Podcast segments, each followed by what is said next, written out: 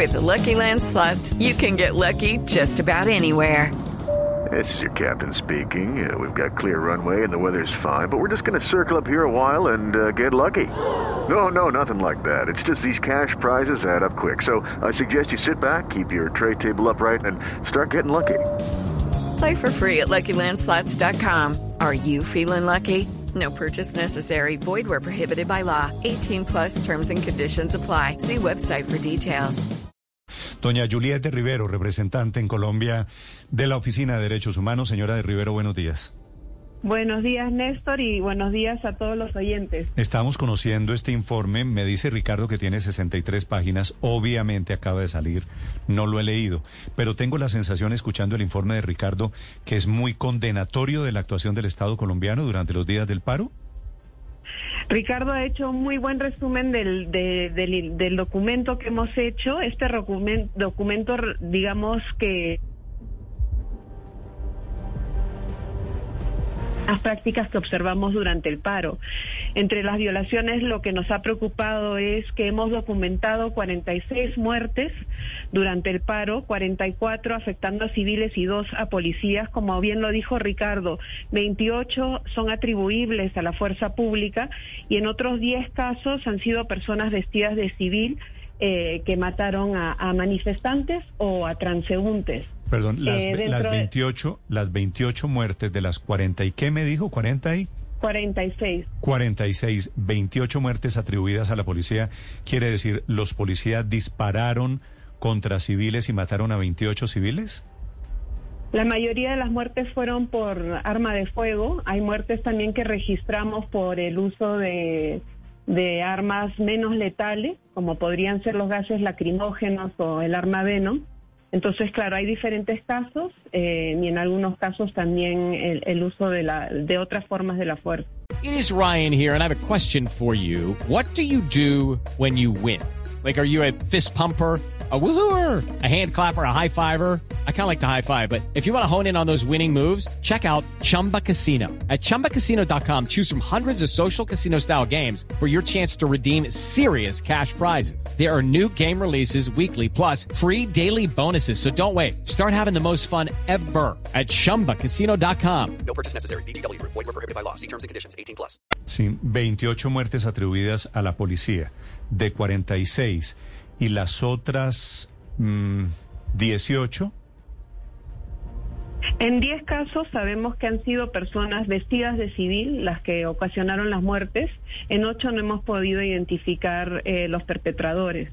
Y aún estamos verificando cuatro casos más. Acá, digamos, el mensaje principal es que hay que reformar de manera urgente la manera en que se gestionan las protestas en, Colombia para tratar de prevenir muertes y también las heridas graves que observamos durante, durante la gestión del paro. y a modo de balance, que al final es lo que termina siendo este informe, ¿usted en qué cree que se equivocó la policía? ¿O en qué cree la Oficina de Derechos Humanos de Naciones Unidas hubo errores de la policía, señora de Rivero? Sí, hubo uso innecesario de la fuerza o a veces uso desproporcionado de la fuerza. Y para nosotros lo que es importante es que el gobierno declaró cero tolerancia a ese tipo de abusos y que han iniciado investigaciones en muchos de estos casos. Entonces también le estamos dando seguimiento a esas investigaciones y es muy importante para restaurar la confianza en la policía que esas eh, investigaciones, digamos, continúen y que se pueda realmente eh, enjuiciar a los responsables de, esos abusos. Sí, señora Rivero, ¿cómo supieron ustedes que son eh, balas eh, de la policía? ¿Hicieron un peritaje en cada uno de los casos para saber si era de la policía o no era de la policía las armas usadas? Bueno, claro, nuestro trabajo ha sido muy extenso y, extenso y ha sido sobre muchos meses. Hemos hecho más de 600 entrevistas entre testigos y personas afectadas. Hemos entrevistado también a las autoridades, más de 500 entrevistas. Y, y obviamente estuvimos en el terreno, como lo mencionaron ustedes al inicio de esta conversación. Yo misma estuve en, en el terreno en muchos casos. Mis equipos estuvieron, digamos, eh, observando el paro durante todas esas semanas que vivió Colombia y todo ese esa contrastación de información nos ha permitido llegar a estas conclusiones. Sí, pero de- déjeme le insisto, señora Rivera, ustedes tienen una oficina forense porque pues los colombianos vimos todos una cantidad de, de disparos de un lado y disparos del otro, pero, pero, es decir, Sí, hicimos un afirmar que análisis. todos fueron de la policía sin un peritaje me parece un poco, pues, Raro, por lo menos. ¿no?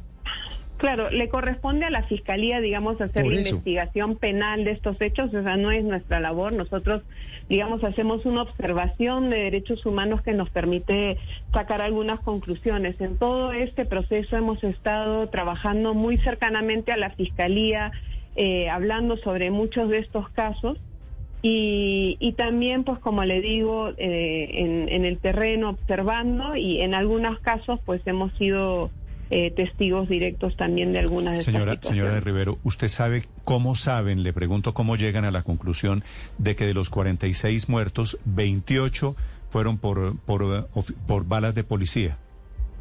Sí, como le digo, esa información en cada uno de los casos hemos contrastado la información de testimonios, la información que hemos podido eh, obtener a través de nuestras entrevistas con las autoridades Por eso, mismas, pero esto, con la es- fiscalía, esto es, con medicina esto es me forense. dijeron, me dijeron, yo vi, me contaron, parece que pasó esto, o hay algo científico para llegar a la conclusión de que son balas de la policía.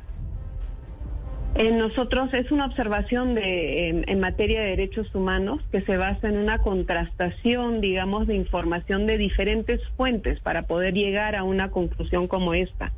Eh, esas fuentes incluyen, digamos, las personas afectadas, incluyen las autoridades, incluye, por ejemplo, medicina legal. Eh, entonces, eso, digamos, es esa contrastación y ese análisis también Sí. de algunos, eh, digamos, de algunos videos que pudimos examinar eh, de manera forense. Todo eso ha permitido esta conclusión. Sí, pero déjeme, déjeme, le insisto con respeto, porque nosotros también claro. vimos, vi- también, señora Rivera, nosotros también vimos los videos, todo Colombia los vio, el mundo los vio, pues, pues eso se volvió viral.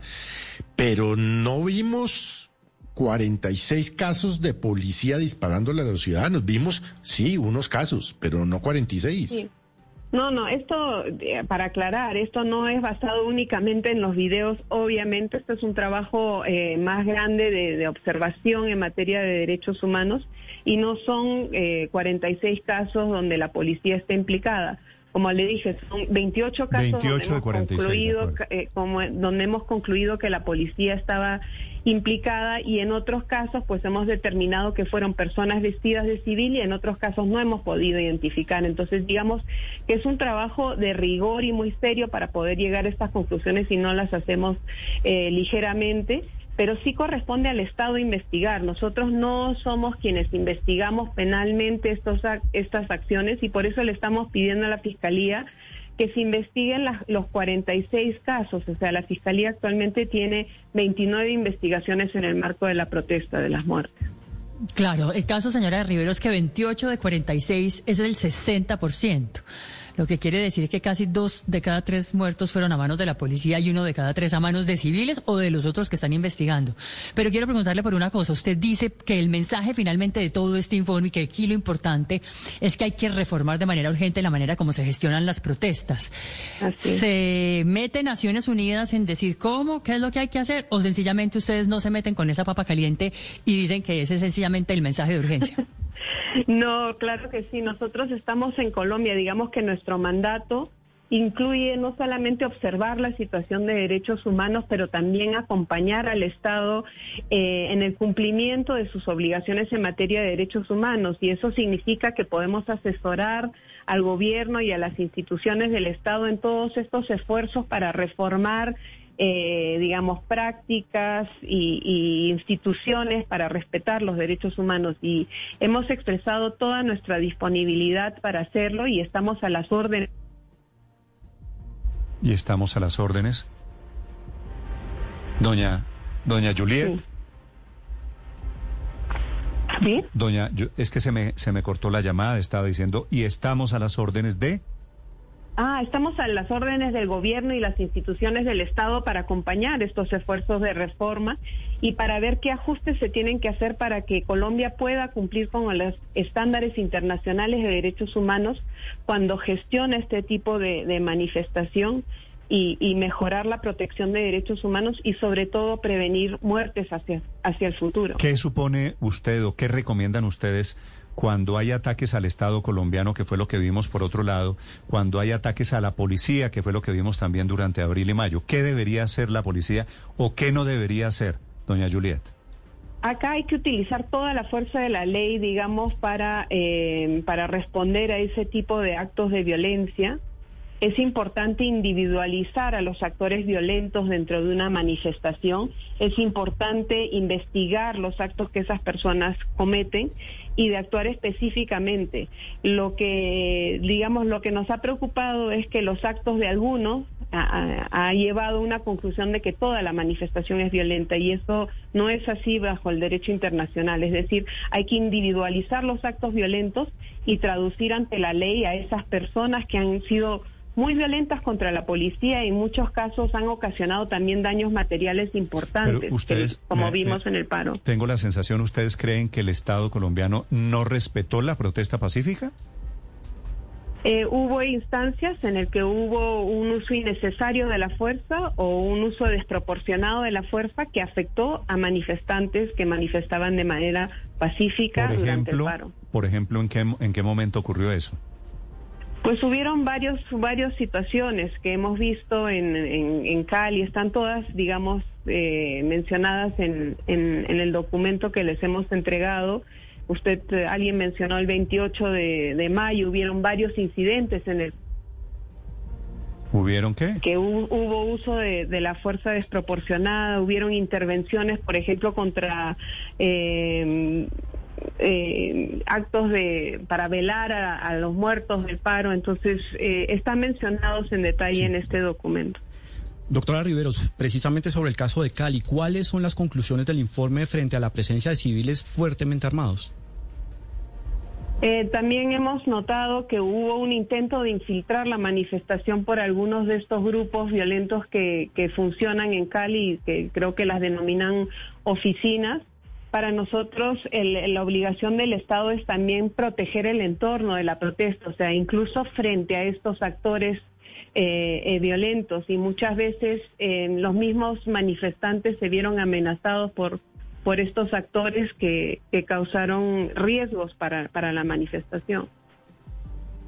Sí, precisamente, doctora de Rivero, ustedes hablan de no generalizar por algunos violentos que toda la protesta en Colombia fue violenta. ¿Han podido hacer el mismo ejercicio de individualizar a quienes serían los responsables en los 28 casos en los que aseguran que se disparó con armas de la policía para no generalizar y decir que es la policía?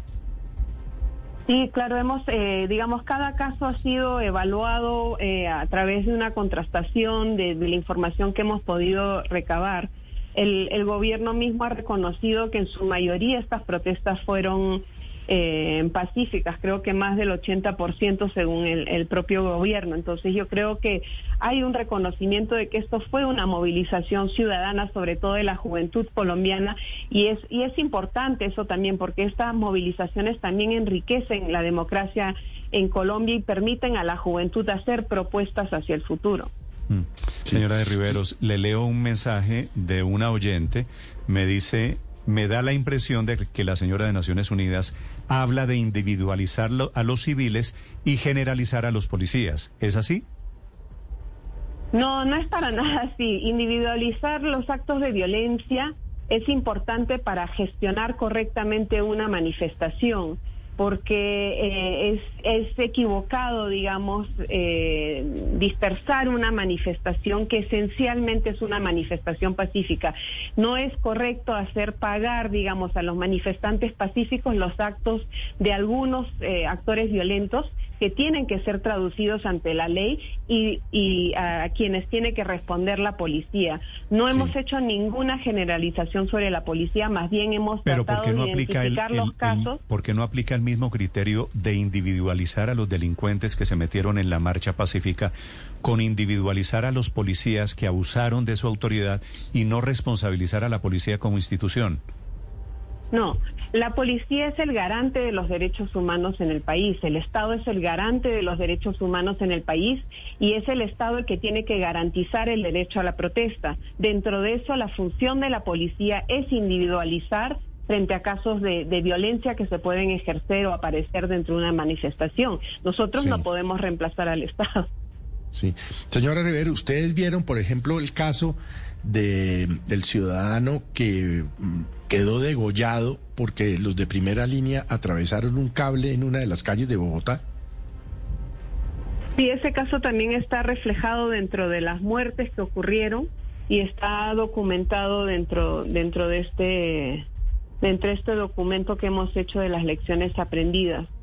Mm. Señora ¿Y de Cada una de estas vidas ha sido una tragedia para las familias y, y para los amigos de, de estas personas. ¿no? Y cuando usted habla de lecciones aprendidas, ¿a qué se refiere, señora de Rivero? No, lo importante es acá saber cuáles fueron las buenas prácticas, qué es lo que qué es lo que funcionó para gestionar mejor la protesta y, y qué es lo que se debe, digamos, corregir. Y lo que vimos acá también un mensaje importante para nosotros es que lo que ayudó a desescalar la violencia fue el diálogo. El diálogo principalmente fue una manera exitosa de gestionar la, la, la protesta y de evitar estas estos momentos de, violencia y en todo momento, y ahora lo quiero reiterar, condenamos esas formas de violencia que han afectado no solamente a civiles, pero también a policías y también a bienes públicos que son del servicio para toda la ciudadanía colombiana. Sí, usted, usted a propósito de esto condena estos hechos, pero quisiera, señora de Rivero, que nos ayudara a entender qué trae este informe en cuanto a los derechos de los dueños de locales, de casas, de viviendas afectadas por los manifestantes, en este caso por los muchachos de primera línea, que entre otras cosas siguen afectando en el caso de Bogotá a los habitantes del Portal de las Américas. Claro, en estos casos, eh, digamos, el Estado es, como decía, el garante de derechos, incluyendo de las personas que han sido afectadas, digamos, por las manifestaciones y tiene que avanzar en las investigaciones y en lo que proceda para, para que estas personas puedan tener justicia por los daños que han sufrido y por la manera en que esto ha afectado a sus vidas. O sea, en un Estado de Derecho es el Estado el que tiene que garantizar eh, los derechos de toda la ciudadanía en, en las diferentes formas en que han sido afectados. Sí. Pero en un Estado de Derecho también hay obligaciones. Digo, los civiles tienen unas responsabilidades y consecuencias judiciales en el caso, por ejemplo, de incendiar estaciones de Transmilenios. ¿Qué trae Por este informe en cuanto a los civiles responsables de los desmanes que vimos en Bogotá, en Cali y en otras ciudades Bueno, en el marco de las Popayán, en protestas? Popayán intentaron quemar la Por alcaldía, vimos. supuesto, hay, hay todo un capítulo.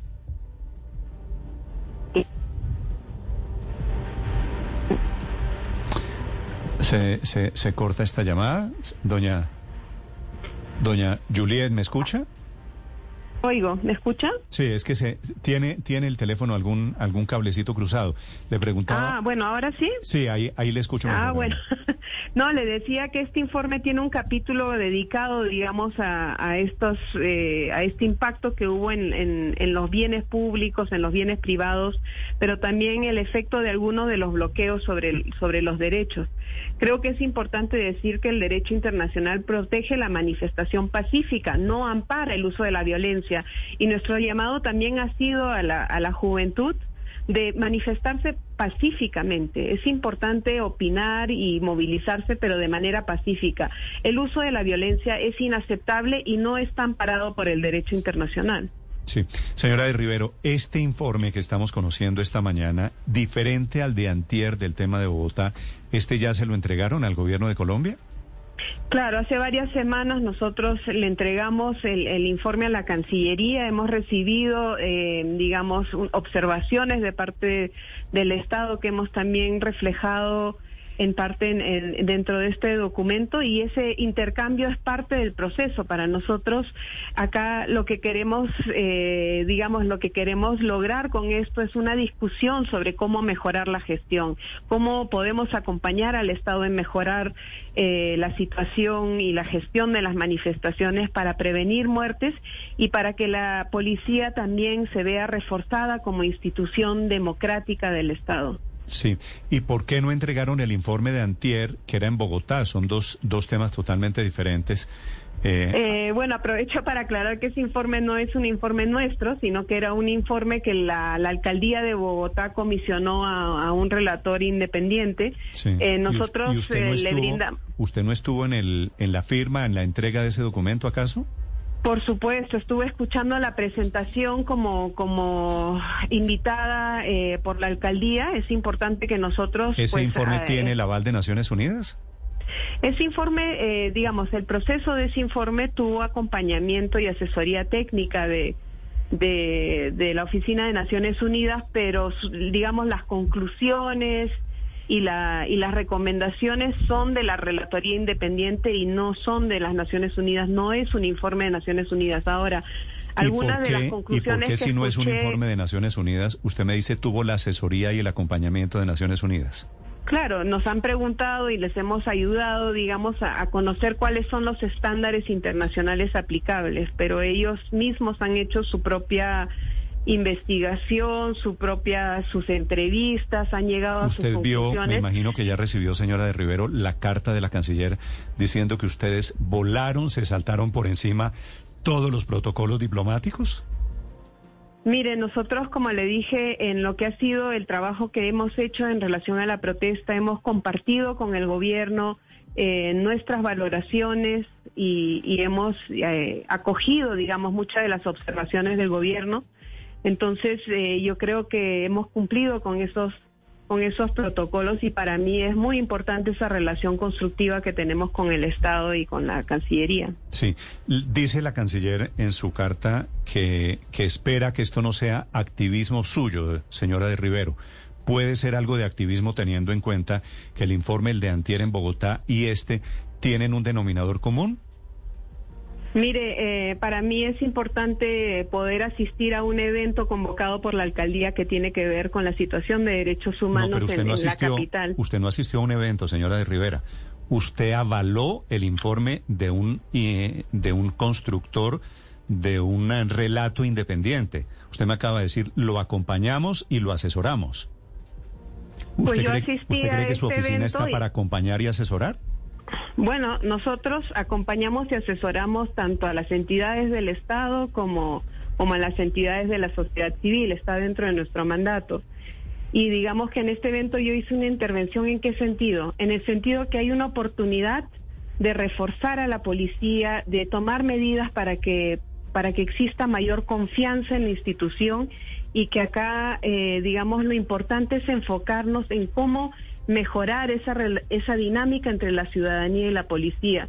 Y creo que todo lo que nosotros estamos haciendo va en la vía de la construcción y de aportarle a Colombia soluciones para mejorar eh, su cumplimiento con sus obligaciones internacionales en materia de derechos humanos. Sí. Y a la tesis de que de pronto hay activismo suyo aquí metido, ¿usted qué responde? Eh, el único activismo que hay acá es el mandato que tenemos, el acuerdo que tenemos con el gobierno y ese es de acompañar a las instituciones del Estado a, través del cumplimiento de nuestro mandato, de asesorar, digamos, a las diferentes entidades del Estado, sean ellas locales o nacionales, eh, acompañar a la sociedad civil y observar la situación de derechos humanos en Colombia y aportar con nuestra experiencia, con nuestro conocimiento del derecho internacional y ver cómo se buscan esos caminos para fortalecer el cumplimiento de los derechos humanos Sí. en el país. Señora de Rivero, una pregunta final. ¿Hay un clima de desconfianza producto de estos informes entre su oficina, la delegada de, de Derechos Humanos de Naciones Unidas y el gobierno de Colombia? Yo creo que no, yo creo que no. Gobierno a lo que ha sido este este este documento de, de lecciones aprendidas y hemos valorado mucho esos aportes y creo que eso va a continuar y vamos a seguir en un diálogo importante.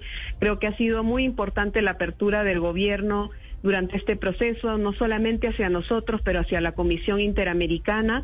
Y, y para mí lo importante es la expresión de esta política de cero tolerancia al abuso de parte del presidente y la vicepresidenta y, y que se le pueda dar seguimiento a las investigaciones de estos casos de abuso. Yo creo que Colombia tiene toda la institucionalidad necesaria para hacer frente a estos retos.